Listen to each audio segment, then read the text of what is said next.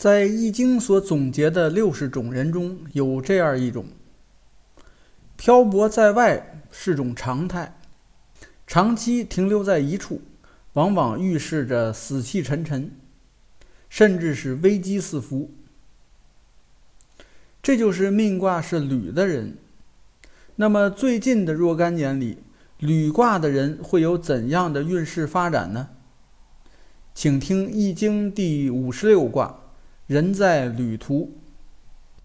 大家好，您正在收听的是由天意正观原创出品、赵天意老师主讲的《天意说易经》节目。如有意见或建议，欢迎在节目下方留言。同时，天意正观还有其他多个国学文化专辑，欢迎收听。今天我们来讲解《易经》的第五十六卦“履”。旅就是旅行的旅。按照《易经》的顺序，上一卦是风，风的意思是盛大，而盛大到了极点，就容易失去安定，也就是产生了动荡和转移。这样就来到了旅卦，因此旅卦的本意就是旅行和不安定。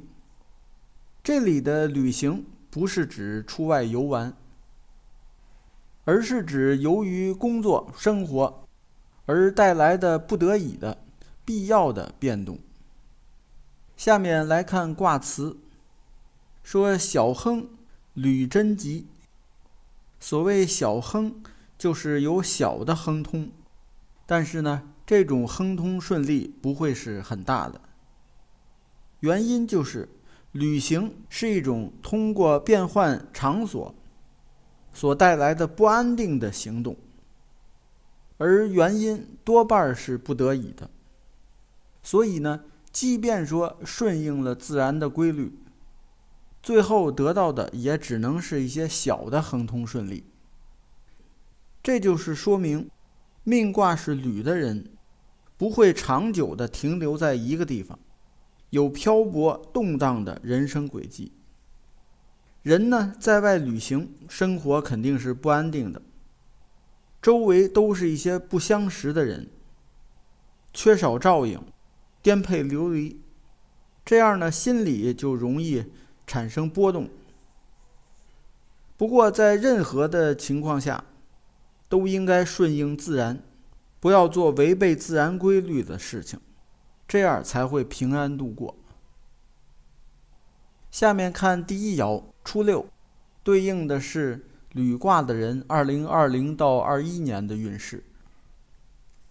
说履所所，思其所取哉。这里的所所，指的是身上带着玉器相互碰撞的声音。这里的意思是说，外出旅行的时候，身上呢带着一些贵重的物品，结果呢被外人知道了，这样容易给自己招来灾难。这也就是告诉命卦是履的人，在这段时间里呢。要收敛自己的行为，不要露富，也不要露财。财是才能的财，也不要显露自己的才能，更不能招摇过市。否则呢，必将引发灾难。下面是第二爻六二，对应的是履卦人二零二二到二三年的运势。说履既次。怀其资，得同仆真。这里“次”是停止的意思。说在旅行中投宿到客店当中，这个时候呢还是比较安定的时刻，并且身上带有充足的资金、旅费，身边呢还有忠实的奴仆，这就说明呢具备了各种的旅行条件。路途会是平定安稳的，这就告诉命卦是旅的人，在这段时间里呢，旅途顺利，或者是事情进展的顺利，钱呢够用，也有人来帮助。需要注意的就是顺应自然，不要做违背常理的事情。因为啊，世事无常，没有会一直顺利的事儿，说不定呢，过段时间就会有一些障碍出现。下面看第三爻九三，对应的是履卦人二零二四到二五年的运势。说履坟其次，丧其同仆，真利。意思是在旅途中，投宿的那个客栈失火了，跟随的奴仆呢又逃亡了，逃跑了。这样呢？即便是自己顺应了自然，没有做什么出格的事情，也一样有危险。这就是告诉命卦是履的人，在这段时间里呢，一定要以谦恭的心态对人，不能自高自大，瞧不起别人，不要与人发生争执，否则呢，就有灾难出现。出了问题的时候，多找自身的原因。不要去责备下属，否则下属就不会信任自己，就会离开。下面是第四爻九四，对应的是吕卦人二零二六到二七年的运势。说吕于处，得其资府，我心不快。资府就是钱财与物资，这里的意思是。长期呢待在异乡，尽管钱财也有，物品也有，但是心情总是不是很愉快。什么原因呢？是因为在这个地方啊，我始终是客人，而不能成为主人。